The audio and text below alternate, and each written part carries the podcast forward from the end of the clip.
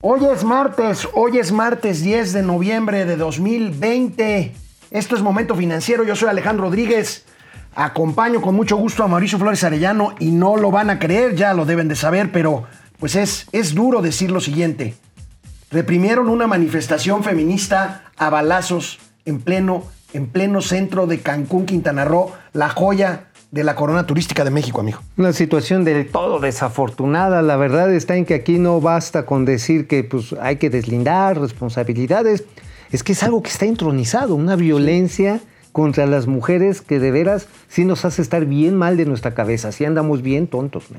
Bueno, rally, como decíamos aquí, como anticipamos, rally de bolsas por el tema de la vacuna de COVID. La inflación en México no está controlada, está presionando y les pedimos que sigan a la plataforma Diario de Confianza DDC en su nueva dirección de Twitter, arroba DDC News MX. Empezamos Momento Financiero. Vámonos. Esto es Momento Financiero. El espacio en el que todos podemos hablar. Balanza comercial. Inflación. Evaluación. Tasas de interés. Momento Financiero. El análisis económico más claro. Objetivo y divertido de Internet. Sin tanto choro. Sí. Y como les gusta, Peladito y a la boca. Órale.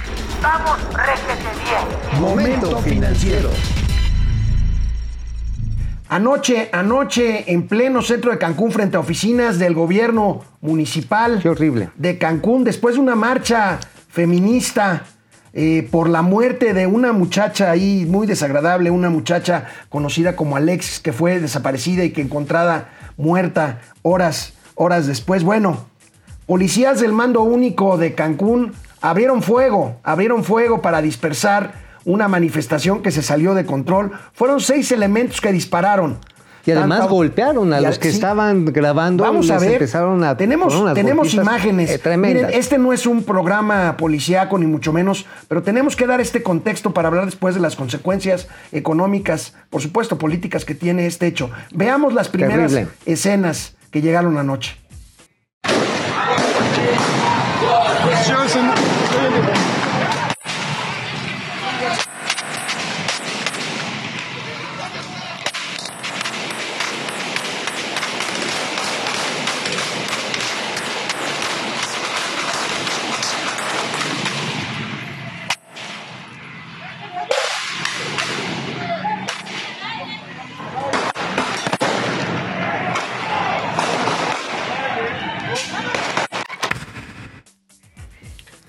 No, bueno, yo les iba a decir simios, pero la verdad, con perdón de los simios, esto no tiene madre. O sea, la verdad está en que una actuación según para dispersar. O sea, ¿dónde están los protocolos para tratar una manifestación? Ok, las señoras, las damas se enchilaron. Digo, a mí la verdad, si me- a mí me hicieran una salvajada de esas, de perder a una de las mujeres que amo de esa manera, amigo, me cae que yo me sumo a quemar. un Ahora, hay protocolos, ha pasado esto aquí en la Ciudad de México, ha habido violencia, pero nunca una escena como la que hemos visto aquí y en donde pues las autoridades tanto municipales como estatales simplemente dicen que no saben de dónde provino la orden para que estos seis elementos No, bueno. dispararan e hirieran a dos personas, entre ellas eh, periodistas que cubrían la, la marcha. Pero veamos, veamos esta otra toma, esta otra toma de lo que pasó anoche ahí en pleno centro de Cancún.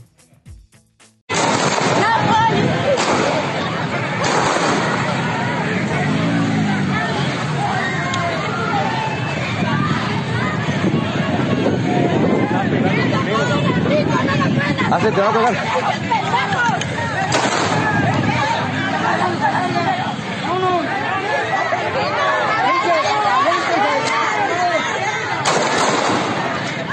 Oye, carnal, ¿eres consciente que estás tirando bala en una manifestación pacífica? No. No puedo tocarlo. Eh, calmados, ¿eh? Yo en viva, es una manifestación pacífica. Estás tirando bala, carnal. Bueno, la verdad es que consterna, porque tú lo decías, amigos, sí- sí es la joya de la corona muy deslucida por el COVID y los turistas pues van de vacaciones a lugares tranquilos. Desafortunadamente Cancún ha ido perdiendo este lustre debido a, pues yo le diría, capulquización. O sea, Híjole, creció ojalá una estés exagerando, amigo, pero, A- a pero ver. bueno, Cancún representa el principal ingreso turístico y bueno, ha sufrido el sargazo, huracanes eh, violencia, algunos otros se, se acuerdan de aquella balacera en un bar de Playa del Carmen. Ahora esto, recuperándose de eh, el tema de COVID, viene el Buen Fin con un puente para los mexicanos, luego viene el Día de Acción de Gracias en donde muchos norteamericanos tienen reservaciones. Pues ahora sí en- que vas a ver un policía en la calle y te va a dar miedo. Pero quiero aclarar, no todos los policías en Cancún son tremendos. Yo he tenido experiencias muy fo- afortunadas con algunos elementos que, por ejemplo, para la protección de las familias, cuando vas ingresando en la noche a la zona hotelera, te detienen como viene a ver si están todos bien, soplele, perfecto, pásele. O sea, he tenido experiencias muy positivas. Ah, ¿Qué pero dijo? esto- esto ¿Qué dijo te- el presidente de la República hoy en la mañana sobre estos lamentables hechos? Los afectados deberían de acudir a la Comisión Nacional de Derechos Humanos. Es más, la Comisión de Derechos Humanos por oficio debería de intervenir. O sea, no oficiosa, sino este, abrir el expediente. Pero eh, esperemos a que la autoridad estatal este, decida. Sobre Incluso este si hubiera eh, mano negra en ese sentido, le digo porque el, un propio empresario anunció todo esto de un caos en Quintana Roo y lo Sí, amenazó. pero no especulemos. O sea, vamos a esperarnos y que el gobernador dé a conocer los hechos y se finquen responsabilidades. porque fueron de alto poder las, las balas. Fueron Sí, pero que se espere a que el gobierno del Estado sea el que eh, investigue como lo ofreció el gobernador y tengamos confianza de que se va a actuar eh, y se va a castigar a los responsables. Y eh, si no es así, es la Comisión de Derechos Humanos. Oye, no sé, me- creo que está, sí, enjuagándose las manos y está cometiendo el mismo error que tuvo Enrique Peña Nieto con Ayotzinapa, con los estudiantes. Que es esta- justo lo que quiere evitar el presidente, ¿no? Exactamente, o sea, también Enrique Peña Nieto dijo, ah, no, que lo resuelve el gobernador, sí, es un asunto. Y le escaló y ya sabemos en qué terminó todo ese Aquí el merequetengue tema de es qué consecuencias tendrá para Cancún como destino turístico este asunto. Eh, ¿Impactará en el corto o mediano plazo la imagen ¿Seguro? del destino? Ah, no, seguro, sí, ya de por sí hay alertas, sobre todo en temas de seguridad. Eh, A los viajeros canadienses, a los estadounidenses, a los europeos, le dicen, mira, quédate en la zona hotelera, pero no te vayas más allá de esa zona. Qué lamentable. Bueno, Canal 76 de Easy de lunes a viernes, 4 de la tarde, momento financiero. Y recuerden, diario de confianza, arroba DDC News MX. Con todo. Síganos, por Con toda favor. la información. Y ahí estamos.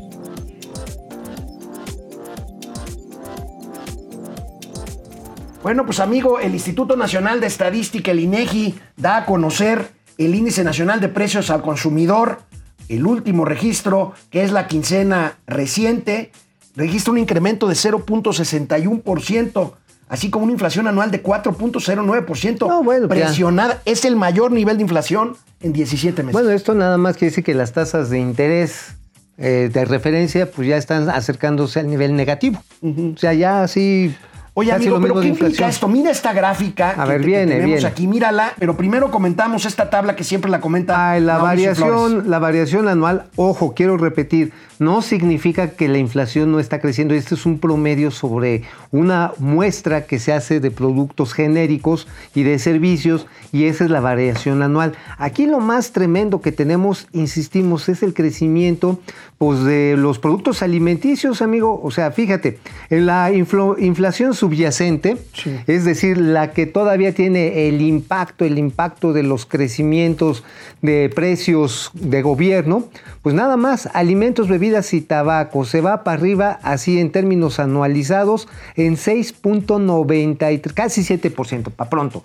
Y la no subyacente, ya quitándole el efecto de los precios, pues ahora sí, amigo, a ti que te gusta la berenjena, pues va a estar medio cañón. Ya está a 10, y, pues prácticamente 16.24, es decir, 17.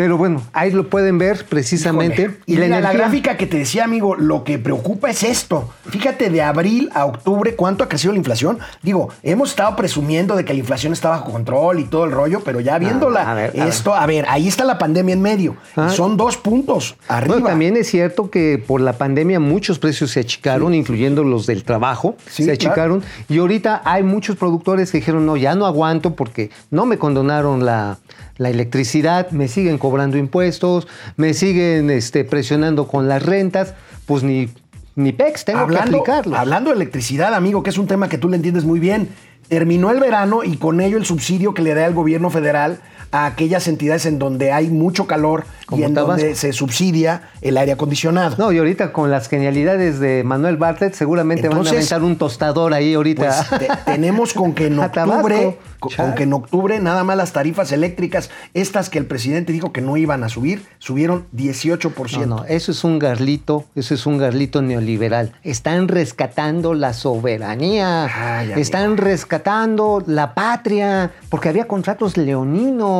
así. Y esto es para que ustedes apoyen la nación que los vio nacer, apátridas, enemigos de la cuarta transformación. Ay, ya, ya, ya, ya ¿Estás está. enojado? Sí, algo.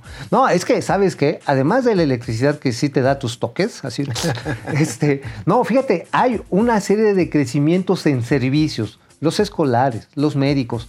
Y por si a ustedes les gustan los tacos, pues atáquense. Un peso sube a partir del primero de diciembre el kilo de tortilla. A partir de diciembre. A partir del primero de diciembre, Cayetano Frías, a taquito de avaro adicional. Híjole, bueno. Y aquí tenemos otra noticia. Debido a la pandemia justamente y a la crisis y a la recesión económica mexicana, México pasó del lugar 15 al 16 por el valor del Producto Interno Bruto. Es un ranking que hace por ahí los organismos internacionales. Los neoliberales. Aquí tenemos, sí, los neoliberales. Aquí tenemos esto, mira, ahí el tamaño del Producto Interno Bruto de los países en billones de dólares. Ahí No, está pues, México. Oye, pues sí, mira, pasó ya. del 16, del 15 al 16, pero amigo, llegamos a estar en el lugar 8. No, pero es que, es que esto es lo que tú tienes que entender que es lo del anillo al dedo o el dedo al anillo. Porque a final de cuentas, aquí lo que estás viendo, pues es que pues, si ya eres feliz con un par de zapatos, si ya eres feliz con tu mismo traje, si ya eres feliz con un cochecito nada estrambótico y no te vas a comer a los grandes restaurantes, pues ¿para qué quieres este, más lana? O sea, Pues Entonces, por eso estamos, este, porque mira, por eso estamos felices. por nuestro país llegó a estar entre los primeros 10 de este listado de Producto Interno Bruto entre 1999 y 2003. Ahora- mucho tiempo presumimos que estábamos entre las 10 mayores economías del mundo. El crecimiento promedio en los últimos 20 años ha sido 2.1%. Ese que López Obrador dijo que era una basura. Bueno, Bueno, bueno, aquí ya vamos de gane, ya vamos, este, ¿cuántos? 9%, ¿no? abajo. Ah, chirón, yo creo que agarraron al revés la gráfica porque a mí me le habían enseñando que iba para arriba. Bueno, tú sigues 9, yo digo que 10, pero bueno, esa es una apuesta que es ya una tenemos. apuesta que te tendré que cobrar. Porque sabes que también aquí, amigo, y esto sí, seguramente los amigos, no les quiero decir chairos, pero por ahí va, este, dicen, no, pero es que de qué servía si el dinero no estaba bien repartido. Ciertamente, uno de los grandes problemas que tiene no México, sino el mundo occidental es el problema de la distribución. Ahora, ¿cómo distribuyes? Agarras, matas el puerco y lo, des- lo despedazas y lo repartes y te quedas sin puerco, o generas más puercos, o sea, más empresas, y que generen al mismo tiempo capacitación y educación para que la gente ingrese más dinero. Digo, así le han hecho en Dinamarca. Una nota, una nota importante de la cual Mauricio Flores trae detalles en exclusiva interplanetaria, intergaláctica. Ahorita él va- me va a corregir, pero bueno, ya ven cómo es él. Eh, Carlos Cabal Peniche se sale de los inversionistas nuevos de la alicaída línea aérea Interjet, esta que capitalizó Alejandro del Valle, el del famoso Bubu. El bubu está Se sale, se sale eh, Carlos Cabal, entonces, ¿también se sale de prisa del radio? Este, Eh, no, sigue ahí, pero ¿sabes qué? Ya les están jalando durísimo las orejas porque el sistema de administración tributaria, el SAT, pues mira, les calcula que le deben 5 mil millones de pesos en impuestos, le deben al Infonavit, le deben a Comisión Federal de Electricidad, le deben a aeropuertos y servicios auxiliares. Bueno, el cuento no, no, no, no, ya va arriba de los 10 mil millones de varos. Y obviamente, pues, Pues este, técnicamente está en quiebra, ¿no? ¿Cuánto vale Interjet? pues yo creo que no vale, pero ni, ni los cacharros que tiene. O sea, este es capital negativo. Sí, sí, sí, Ahora, el señor Bubu, el señor Alejandro del Valle, pues ya se quedó solapa. ¿Qué es lo que puede valer de eso? Los talleres, los activos que queden, los talleres, obviamente también las posiciones y Me los suena conocido cuando Tronó Mexicana de Aviación dijeron que lo único que valía era su centro de mantenimiento, el famoso MRO, ¿te acuerdas? Ajá, nada más que ahora pues no hay muchos aviones que reparar. Pues, si la industria aérea anda de capa caída, Sí. ¿de dónde vas a sacar los aviones para reparar? Si todos están paraditos, Digo, ojalá que tú también estuvieras así. Este, pero lo están detenidos. ¿Acaso se podrá? ¿Acaso se podrá o caso se podrá? Este, la cuestión está en que la aviación, pues ahorita no tiene mucho requerimiento de reparación. Híjoles, pues la verdad está en que a mí me llama la atención de que tronando eso todavía se mete La a colar. pregunta, la pregunta es, ¿el gobierno dejará quebrar Interjet? Eh, sería un muy mal mensaje. que- Terrible. Terrible para la economía y para la confianza. No, bueno, a ver, si rescatas a Interjet, la pregunta es, ¿por qué entonces no rescataste a todas las demás empresas que sí están pagando sus Ahora, impuestos y están luchando eh, para salir el adelante? gobierno de la 4T ¿Qué mamada esos consejos, amigo?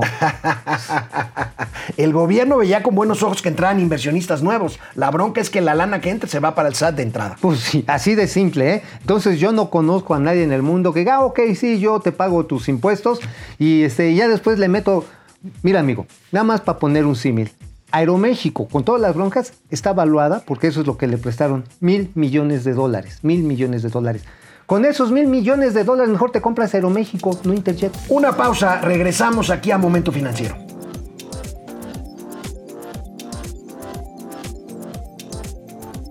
Amigo, como os hemos venido informando, estos días se discute el presupuesto de gasto, pues. Así ¿Cuánto se va a gastar y a quién se va a ir? El, ayer en la comisión de presupuesto, pues le recortaron, le mocharon 2.400 millones de pesos al INE y al Tribunal Electoral del Poder Judicial de la Federación. No manches. Y el año que entra hay elecciones. Y son las más grandes de la historia. ¿Cuánto les recortaron? Dos mil- 2.400 melones de pesos. Uh. Suena descabellado, ¿no? A ver No, qué dicen hoy en el Pleno. Pues seguramente va a haber muchas cejas levantadas porque, ok, pueden decir, es que es muy cara las, el proceso electoral, sí, pero esta lana también incluye el financiamiento a los partidos políticos. Sí. Y digo, ¿por qué ese financiamiento público para evitar que entre privado? Que muchas veces entra. Y además, ¿a dónde, ¿a dónde crees que quieren mandar ese dinero? Ah, ah, ya sé, a las despensas, ¿no? A las pensiones. Pensiones, A comprar votos. Oye, qué buena idea. No, no, no. No, no, a distribuir el bienestar. Distribuir el bienestar. Oye, pero qué mala onda, ¿no? O sea, este, se lo quitas para manejar las elecciones por otro lado. Eso está bien. No seas mal pensado, porque eso supondría que cuando le quitas dinero a las estancias infantiles, pues es porque los niños no votan. Yo no creo que sea así la lógica. No, yo creo que más bien fue porque estos niños son hijos de... este, fifís. De fifís y de neoliberales que callaron como momias. Entonces, pues tienen Hijo, que... amigo, hablando de certeza económica, ayer en la cumbre de negocios, esta que se hace cada año y que este año es, no, es eh, digamos, virtual, el presidente de la ferrocarrilera norteamericana. ¿Ferrocarrilera? Kansas Ferrocarrilera. Dijiste Fer- ferrocarrilera. No, no, no, no, no. no, Me- no, me no, agarras con descuidado, pero a ver. Una broma. Pero bueno, Kansas City Southern, la famosa y gran compañía ferrocarrilera de Estados Unidos, su presidente Patrick Ottensmeyer, dijo de plano que en los últimos seis meses muchos empresarios norte- norteamericanos han hecho llamados desesperados, así lo dijo, al embajador de Estados Unidos en México, Christopher Landó, para que intervenga porque se están atorando los negocios. Ah, le México. están pidiendo ayuda a los taquitos, ¿no? A los taquitos. A los taquitos, sí, porque se la pasa entrándole bien rico a la garnacha. El, el- no en qué siempre sube fotos entrándole a las tlayudas oaxaqueñas o a, los tacos, al pastor, pastor, o al a- pozole. o a las tripas de leche Me de, sacas de. Sonora. Oye. este, bueno, este, fíjate, dicen llamados esperado y francamente el presidente de Kansas se refiere, pues básicamente al bloqueo de vías ferroviarias. Pero también hay otros sectores de, en esta reunión de negocios que también levantaron la voz, las farmacéuticas. Las farmacéuticas. Levantaron la voz las empresas de la industria alimenticia porque dicen que el señor López Gatel se conduce más con prejuicios que con elementos científicos. Y bueno, por supuesto también hay quejas por parte de la industria financiera. También por las inspecciones que se están Que realizando. por cierto, amigo, el Uy. presidente y López Gatel hoy en la mañana insisten en, la, en que hay corrupción en Cofepris y que por estar limpiando es porque están eh, atrasándose los pedidos y A los ver, ¿tenemos video? para- No, pero sí te lo quiero comentar porque, híjole, en un asunto otra vez como como los eh, distribución de medicamentos, pues a los dos años de este gobierno siguen echando la culpa al pasado. Oye, hay 29 mil trámites que están atascados en Cofepris. 29 mil. Entonces, todo lo que son moléculas nuevas, no los molécula, productos nuevos, innovaciones, refrendos, etcétera, etcétera, los están bateando, pues no, es que se me hace que hay corrupción.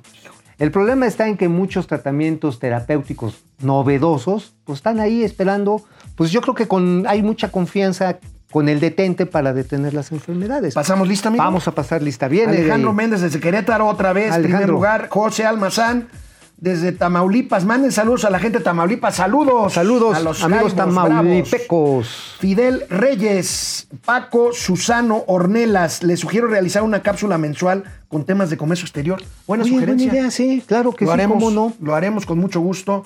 Miguel Carrera, buen día. Ismari Martínez, buen día. Alex, había una revista de comercio exterior que editaba el Bancomex. Yo tuve Ajá, la oportunidad la de revista- la a- revista de Ban- de Comercio Exterior, así Algún se día tuve la oportunidad de dirigirla y sí, un buen ya no existe. No, ya no, pues ¿para qué? Ya no. ¿Para qué? Si todo Ismari aquí Martínez, adentro.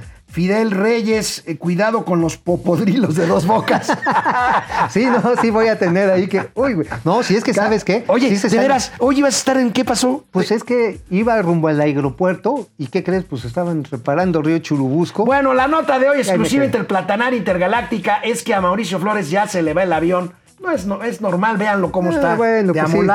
Este, Carlos sí, ahí Archila, desde Tapachula, Francisco Guerra. Buen ¿Cómo día. están mis amigos Hijo, ¿lo digo o no lo digo? Porque nos dilo, van a... tú dilo. Pero no lo dije yo. A ver. Lo dije en Francisco García. Buen día, mis chocoflanes financieros.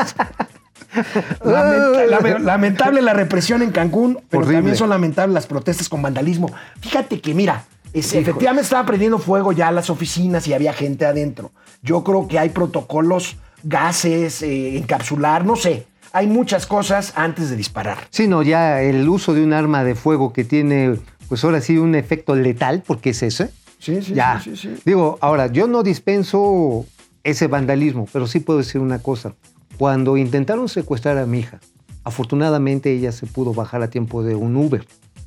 Si le hubiera pasado algo, amigo, no, No sé hay- qué- no hay- no hay razón. manera, No, no, o sea, no, no, no, no, no, no hubiera, no no hubiera detenido, no me hubiera detenido ante nada. Así se los pongo. Dios no lo quiera. Bueno, Así se los- Pedro Murguía, una vez confirmado el triunfo Biden-Harris y ya como presidente número 46, ¿habrá jaulas suficientes para encerrar al mentiroso y su grupo de abogados, de abogados corruptos? Pues, este, ¿quién no, sabe? No lo creo, mira, eh, Creo que van a hacer operación tiene pendientes cicatriz. con justicia, con la justicia Donald Trump, pero tiene también casi 70 millones de votos. O sea, este, Ah, ahí sería- está el sería- trompismo, el trompismo ahí está. El sustrato que le dio origen al huevo de la serpiente está vivo. Miguel Carrera, una pregunta seria, Mauricio. ¿Es factible un canal por el istmo o la conectividad seria por medios terrestres del Pacífico al Golfo? Eh, sí, sí, sí existe la posibilidad, pero el único problema está en que tienes que hacer parques industriales, como se planteaba con las zonas económicas espaciales, que diga, especiales. Que ahí la llevaban las Ahí zonas la llevaban. económicas especiales. Porque si no tienes que producir en medio, pues este, así, hacer un canal nada más o una conexión férrea, pues este, te sigue compitiendo muy desventajosa frente, frente a Panamá. Así de simple. Pues sí, Aleida Chavarría, lamentable lo que pasa en México. Ari Loe, Paco García. Paco. Hablando de economía, ¿cómo nos va a ir con Biden? Estamos preparando una serie de tweets y posts en Twitter y en Facebook. Ajá. Pendientes, por favor, con todo lo que implica la llegada de Biden para México en todas las materias: migración, comercio, economía en general. Relaciones en fin. laborales. Jaime Loera, economía y finanzas para que hasta AMLO lo entienda. Órale, pues sí hay que mandarle el podcast, ¿no? Estamos en Spotify. Bueno, mañana, porque ahorita ya no nos va a dar tiempo, precisamente voy a hablar de los impuestos, de lo que implica para las empresas norteamericanas la llegada de Biden. Va a subir impuestos que ya había bajado Trump. Así es. Por eso, por eso tenía tanto buen cartel con, Pues sí, con los porque bajó empresarios. los impuestos. No, y también con la clase Y media. hay ¿eh? que comentar algo, amigo. El país de, de Latinoamérica, o uno de los países de Latinoamérica con mejor desempeño económico en los últimos meses, Perú, su Congreso destituye por corrupción Uh, al presidente Martín que Vizcarra. estaba relacionado, lo relacionaron con el caso Odebrecht, el gran corruptor de gobiernos en América Y Latina. ojo, mañana les presentamos la imagen, pero a partir de hoy corre ya, circula nuevo billete de 100 pesos.